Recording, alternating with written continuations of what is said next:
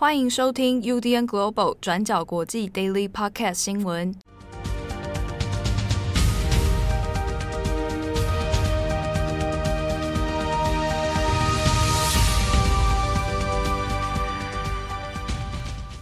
Hello，大家好，欢迎收听 UDN Global 转角国际 Daily Podcast 新闻。我是编辑七号，我是编辑惠仪。今天是二零二一年九月六号，星期一。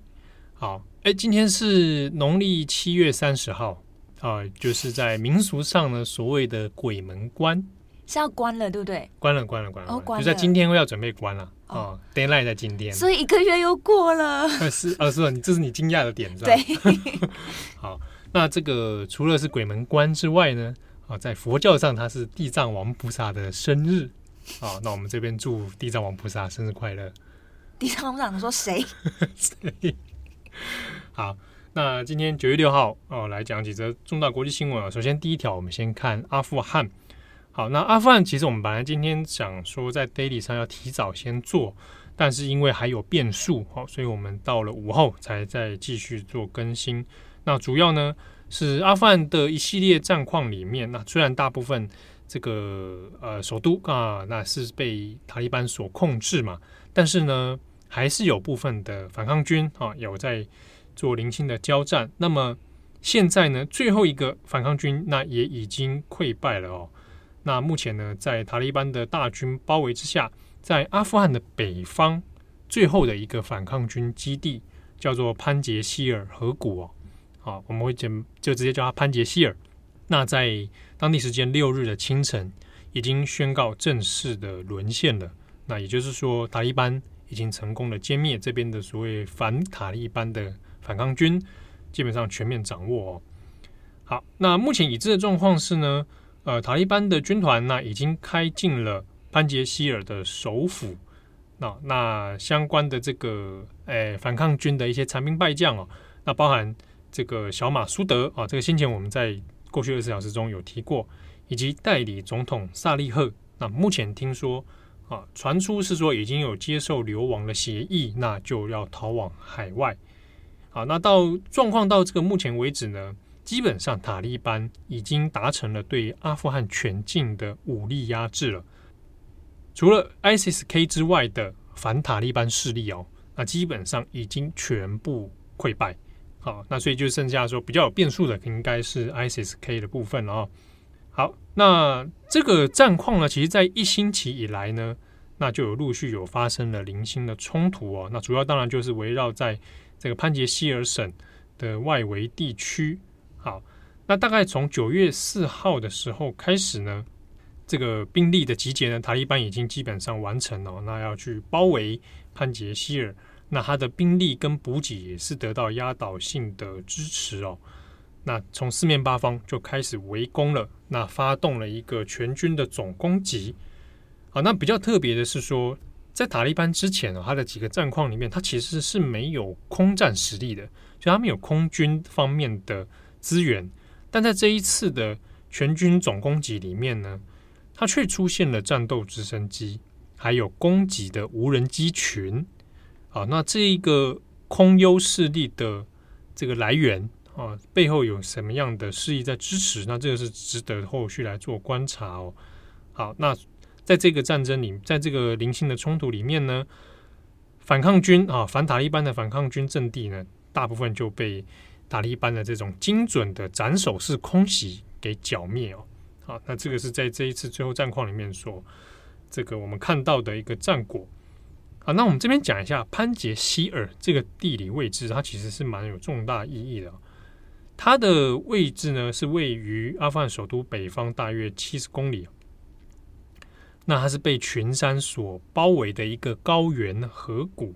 啊，那以高原河谷这样的地理特性来说呢，基本上就是易守难攻啊。那这个地区里面的居民呢，基本上组成的成分也是算是比较复杂哦，民风也相对是比较剽悍的。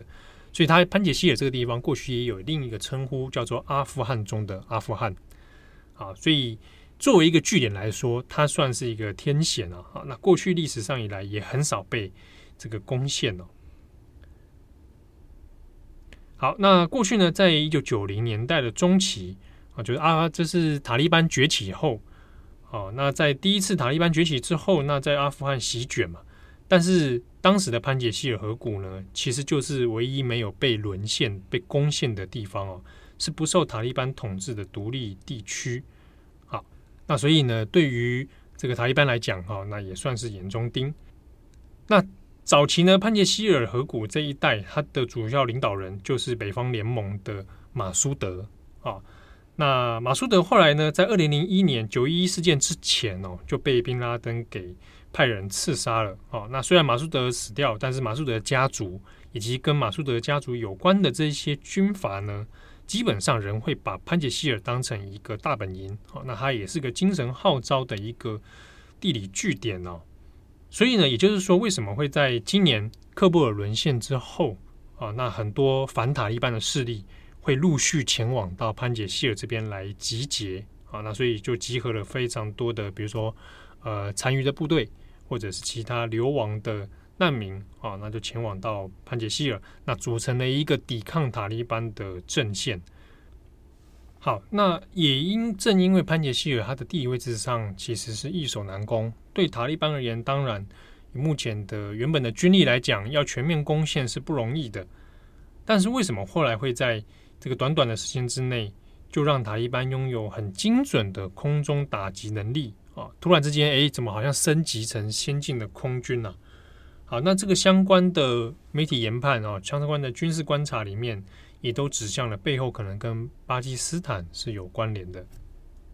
好，那这之中一些关键的变化呢，也可以从前面几天的一些局势哦来做观察哦。比如说，在九月四号的时候，巴基斯坦三军情报局 ISI，好，他的局长哈米德将军就突然在当天飞抵阿富汗哦，那在阿富汗阿富汗就很高调的就现身了。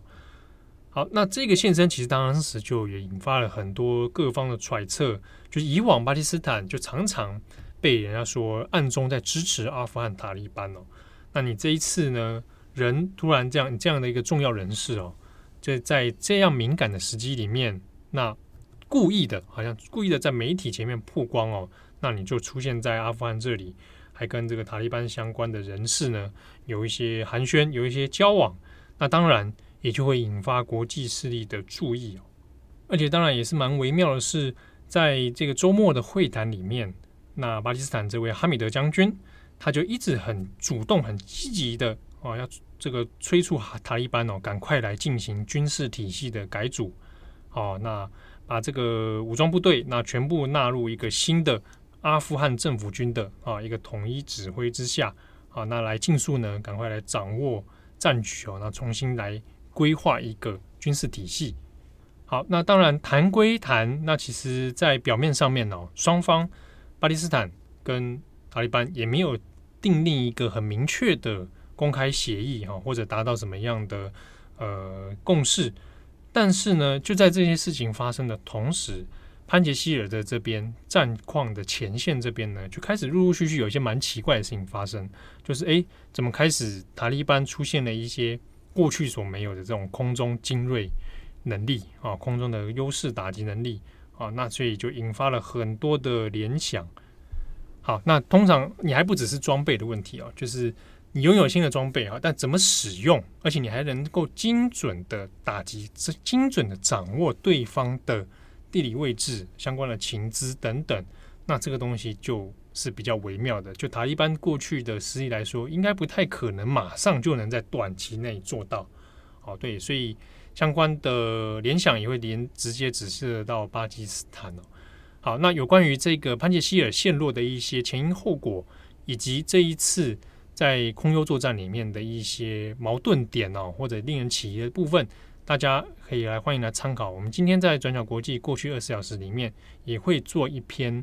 这个郑红写的报道哦，那来帮大家来做整理，所以有兴趣的读者也欢迎大家来参考。好，那么第二则，我们跟大家讲一下泰国。那泰国在过去的这个周末呢，其实又是再次爆发了示威游行。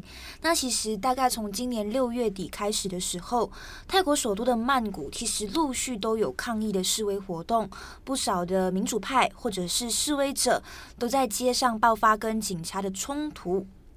那为什么示威者会要上街？主要也是因为对现在泰国的总理帕拉育有很多不满的情绪，像是认为帕拉育领导的政府是无能的，抗疫做得很烂，所以导致疫情一直没有办法控制下来，冲击了当地的医疗能源，还有就是经济状况。那回到这个周末的示威，帕拉玉在九月四号上个星期六的时候，第三次挺过了国会不信任投票，顺利保住了他总理的位置。那因为对这个结果不满，所以示威者才又再度上街抗议。那我们来跟大家讲一下这个事件的脉络。泰国从今年七月中的时候开始，每一天的新增病例都是破万的。那至今为止呢，病例总数是已经突破一百二十七万，死亡人数大概有一万两千多人。单日的新增病例在过去一周是介于一万五千例到一万七千例之间。那在疫情这么严重的情况下，泰国的在野党就对总理帕拉育发起了不信任投票，因为认为帕拉育领导的政府是无能抗疫的。所以呢，泰国的国会在八月三十一号到九月三号的时候就展开了四天的辩论，并且在九月四号的时候进行不信任投票。但是很幸运的。帕拉育到最后是并没有被罢免下台，是成功保住了他自己总理的位置。那帕拉育其实是在二零一四年开始执政的，那从二零一四年到现在为止，这已经是帕拉玉第三度面对不信任投票。但是其实每一次的不信任投票，他都可以很顺利的留下来。主要也是泰国国会现在呢，他的议员主要还是由亲帕拉玉的议员占多数的。好，那么刚刚我们也有提到嘛，泰国国会针对这个不信任动议进行了为期四天的辩论。我们跟大家分享一下，他们目前到底在争论的是什么问题。那目前就各大媒体的整理来看，其实主要还是围绕在疫苗还有泰国防疫的部分。那这一次在野党发动的不信任投票，其实不只有针对总理帕拉育本人，还有针对副总理，还有其他的四位内阁部长一起发动不信任投票。那在野党就认为，现在在泰国疫情这么严重的时候，帕拉育政府其实一直没有办法采购足够的疫苗，而且就算买了疫苗，那为什么几乎都把这个疫苗的预算都花在购买科兴疫苗上面？举个例子，像是泰野党就直问帕拉育政府说：“我们明明都有五十五亿泰铢的，就是预算来采购疫苗，但是为什么你都把三十九亿这么大笔的预算全部都花在购买科兴疫苗上面？”我们这边补充一下，科兴疫苗在泰国的争议哦。主要也是泰国现在民众所施打的疫苗几乎都是科兴疫苗，但是呢，泰国民众对于科兴疫苗并不信任的原因在于说，泰国的医疗人员、第一线人员基本上大部分都是接种科兴疫苗，但是在这几个月都发现有好几百名的已经完整接种科兴疫苗的医疗人员到最后又染疫了。然后已经施打疫苗，到最后又染疫，这样子的一个状况，就让民众对于科兴疫苗是有一定程度的不信任的。好，那么面对在野党根据这个科兴疫苗的一个质疑，帕拉育就回应，他说政府是想要尽力让更多的民众来施打疫苗，而且这个科兴疫苗确实也拯救了不少生命。好，再来至于防疫的话，帕拉玉自己是给自己打蛮高分的。像是他就说，在过去的二十个月，泰国的抗疫表现其实是优于全球平均水平的，而且染疫死亡的病例也是比其他国家低的。所以整体来说，泰国的抗疫表现是相当好的。那这是帕拉玉的说法。好，所以我们其实也可以看到，以上种种的原因，其实也就是让泰国民众非常不满、非常愤怒的一个状况。那像是在上周末上街示威的民众，在受访的时候就表达自己的心声。其中一个示威者就说，他的爸爸现在失业了，然后他的妈妈在完整接种就是两剂科兴疫苗之后还是确诊，所以他就说帕拉育必须要下台，因为他就是抗疫做得很烂。那么再来，其实还有另外一另外一位医生就告诉《纽约时报》，他就说在，呃比较早的时候，可能就是六月之前，人们呢因为疫情，所以不敢上街示威，你担心感染嘛？但是后来大概三四月之后，疫情越来越严重的时候，民众的想法现在已经改变了。民众就认为说，反正你现在待在家里，或者是上街示威，你都有可能会死，因为我们现在的政府就是那么无能，所以我们就是要上街把这个政府扳倒，这样子。那么最后，我们综合一下，就是目前媒体的分析，其实也会看到说，帕拉育下台的压力是越来越大的。像是《海峡时报》的分析就有提到。如果帕拉玉要缓解现在来自街头的抗争压力，或者是议会方面这边的政治压力，可能还有一种选择，可能就是执政党之后会真的把帕拉玉拉下台，然后请其他的人来担任总理，来缓解这样子一个紧张的局势。那或者还有一个可能，就是泰国在二零二三年的时候马上就要举行选举了，所以在那个时候很有可能帕拉玉就会下台了。但是后续会怎么进行也一样，我们还是要继续观察下去。好的，那上个礼拜啊，我去打疫苗啊，啊，那可以跟大家说，我打的是 AZ，嗯，啊，避免大家不要问东问西，就是说啊，七号是不是打这个科兴啊？就打科兴，我还不知道去哪打，台湾打不到吧？台湾好像没有，台湾好像打不到吧？打 没有吧？除非你说我这边进口了一批 走私的来打，对啊，我打的是 AZ 啊，上一、嗯、上礼拜打。那也有听友来关心说，哎，打了之后七号有没有怎么样啊？来看一下你是不是年轻人啊？自然卷变得更严重。我自然卷，对，哎，好像是哦。你少来。我有头发现在越来越卷哦。好，我不过我打的第一天，我是觉得还好哎，嗯，就是手臂会酸痛啦。好，那也不是说太太严重的酸痛，因为我平常本来就已经在浑身肌肉酸痛了，所以就觉得好像 加这个没什么。那很有趣是，很多人打 AZ 会发烧，嗯，呃，强烈的倦怠感。呃，因为当下的时候，医生有跟我讲，说你可能会这样、这样、这样那样哦。我说哦，OK OK，我都知道，过新闻看那么多，对不对？嗯、好，但是以上他讲的那些部分，我都除了手臂痛、酸痛之外，我都没有发生。你就是如常生活，据说还打了电动。对对对，哎，我那天下午还在帮 郑红在写那个二十四小时，我还帮他做笔记。我明天我后来想，我那天不是休假吗？你就是为转角奉献你的心脏。那天因为菅义伟嘛，对他突然之间对，然后早上我 daily daily 先做了，中午先 daily 做了，下午后来出二十四嘛，那是二十四是郑红写的，嗯，但是他郑红写之前，我帮他先做了一点笔记。有，我有看到，因为要先去看日本的新闻嘛。嗯，然后到我打针的前一刻，我还在手机还在跟他写说这个东西是什么意思，那句话怎么讲。哦，我就想说我打个疫苗在这边搞什么？你就要称赞你自己，你真棒。谢谢啊，这个工作的意志力让我战胜了疫苗副作用。对，好，那总之打完之后也也没有觉得特别不适啊，但我食欲有变好。嗯，所以我当天晚上自己做了拉面来吃，而且很大碗的拉面。好，然后隔天大概可能怕很多人是晚上半夜会发烧，因为我也没有体温有上升，但是并没有那种发高烧，嗯嗯嗯，盗汗发冷都没有。哦，但第二天大概是有点轻飘飘的感觉啦。这好像是你打的是疫苗？到底是什么？对啊，越来越怀疑了。对，那第二天大概就是轻飘飘之后，身体关节会比较有明显的酸感，但还可以接受。还不至于说啊，真的好严重啊，这种倒没有。那精神状况呢？可以打电动的状况，所以我就就去打电动了，沉迷电玩嘛。哦，刚好这个这个配合中国的时事啊，我也去沉迷一番。